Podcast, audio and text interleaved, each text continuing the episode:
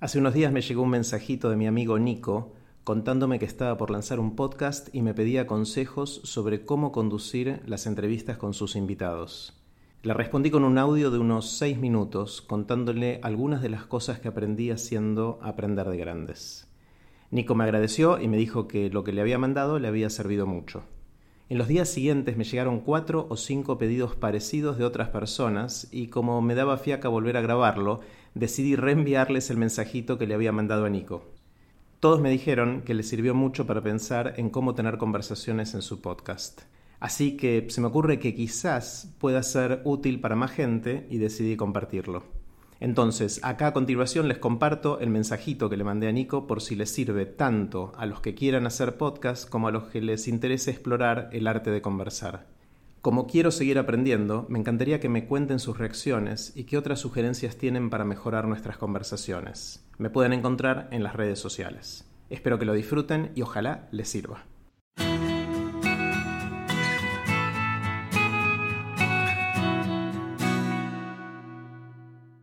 Hola Nico, acá voy con algunas ideas respecto a las entrevistas de un podcast y buenísimo que vayas a hacer uno.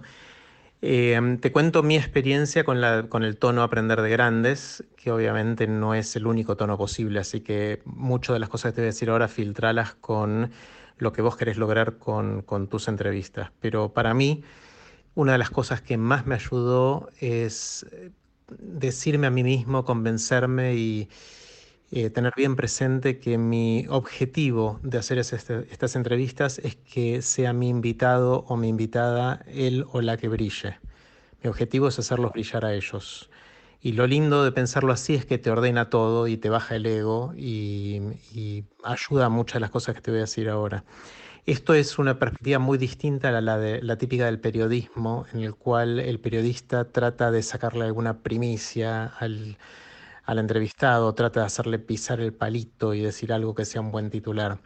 Eh, es por eso que mucha gente le da miedo tener entrevistas y tiene miedo de meter la pata. Eh, en Aprender de Grandes quiero evitar ese miedo, quiero que la gente, al contrario, se abra, diga cosas interesantes porque se abre y porque entra en confianza y le da ganas de decir cosas y no que esté a la defensiva y cuidándose de qué es lo que, lo que va a decir. Lo segundo es, y esto por ahí es lo más difícil, es escuchar al 100%. O sea, es, es como hacer para escuchar bien. A mí me, pasaba en los primeros episodios de Aprender de Grandes que estaba más preocupado por la próxima pregunta que iba a hacerle a mi entrevistado, a mi invitado, y no escuchaba.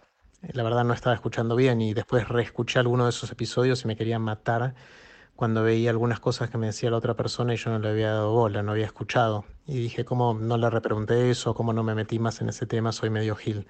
Con el tiempo me fui, eh, fui ganando confianza de que si escuchaba con 100% de mi atención, la próxima pregunta iba a salir de manera natural y no, no, tengo que estar preocupado por la próxima pregunta.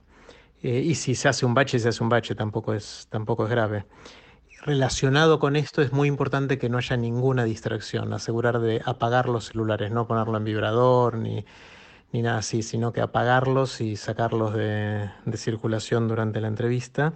Y también está bueno, eh, por un tema de respeto, pero también de organización de los tiempos, de preguntar al invitado si tiene alguna limitación de tiempo y que vos seas consciente de esa limitación de tiempo. En el caso de Aprender de Grandes me gusta decirles que traten de organizarse para liberar el resto del día o el resto de la tarde desde que empezamos para que no tengan un límite de tiempo y que la cosa termine cuando tenga que terminar. Yo no sé en tu caso si vas a editar, no vas a editar, si vas a, a poner las entrevistas completas, si tenés un límite de tiempo por algún formato de esta radio que te está invitando a hacerlo o no.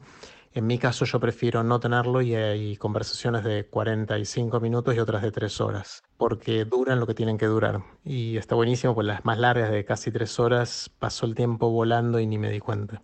La otra cosa que a mí me molesta mucho de nuestro ambiente, creo que argentino particularmente, pero puede ser que sea bastante latino, es que nos superponemos mucho cuando hablamos. Eh, no no dejamos que el otro termine de hablar para, hablar nosotros, los interrumpimos, los pisamos. Eh, a mí eso me, da, me, embola y trato de cambiarlo y entonces hago un esfuerzo para escuchar hasta que el otro haga un punto de aparte. Hay gente que no tiene el punto de aparte en su vocabulario y entonces sí hay que meter una cuña en algún momento, pero trato de no interrumpir a la gente ni completarles las oraciones, que tampoco está bueno. La otra cosa que yo hago que me ayuda mucho es eh, les mando un email antes con la pregunta inicial que les voy a hacer, eh, que es la misma esencialmente para todos, que es qué aprendiste haciendo lo que haces. Obviamente la adapto a cada circunstancia, pero en, en esencia es esa la pregunta porque es una pregunta difícil y que está bueno que la gente la madure antes, la piense antes para que diga algo que sea más interesante cuando se la haga, cuando empiece la conversación. Pero es una pregunta inicial que después dispara la conversación, la conversación después toma vida propia y las siguientes preguntas no, no las tenemos pautadas, es lo que surge en el momento. Y sí les paso la lista del bombardeo de preguntas final porque esas también tiene preguntas difíciles y creo que es mucho más interesante si el invitado las, las pensó antes. Después hay un montón de consejos técnicos, pero eso supongo que si lo haces en una radio ahí no, no debería haber problema respecto al sonido y todo eso que es muy importante. Y tomar la decisión de si vas a, a, editar o no también es importante. Y obviamente si le vas a poner un título, si va a haber una cortina musical, si va a tener una estructura. Yo en Aprender de Grandes me gusta empezar hablando a mí, dando una introducción de esencialmente un gancho de por qué va a ser interesante quedarse a escuchar. Y después viene la cortina musical con la bienvenida, que cuanto más corto mejor. Y después directamente voy a, los bifes con esto. Y trato de respetar los tiempos de la audiencia, de no decir cosas que siento que son eh, rellenos y que no agregan valor a la audiencia porque mm, me parece importante respetar sus tiempos. Bueno, eso, eso es lo que pensé, Nico. Eh, éxitos. Bueno, te mando un abrazo grande y cualquier duda que tengas avísame y sorry que se hizo un poquito largo el, el mensaje.